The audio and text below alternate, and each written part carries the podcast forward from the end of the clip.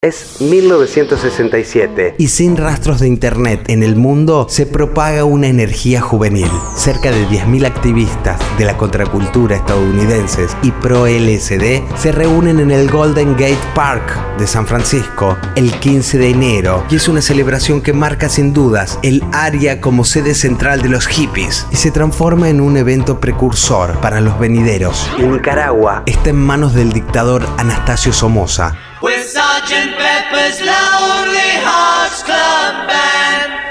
We hope you will enjoy the show. Los Beatles dan el cachetazo presentando un disco cual una obra de arte. Se edita Sgt. Pepper's Lonely Hearts Club Band. y casi en paralelo La balsa, por los gatos, se convierte en el primer éxito del rock argentino que ya naufragaba por las radios y las disquerías del país.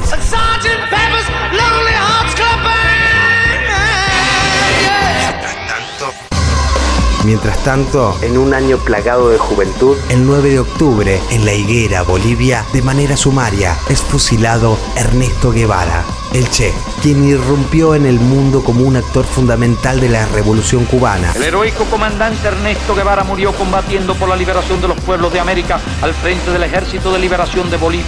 He cumplido con esta amarga. Siendo argentino y médico, murió lejos de Cuba, lejos de su país y pronunciando las palabras, apunte usted muy bien, porque va a matar a un hombre. Guevara cambió la historia para siempre.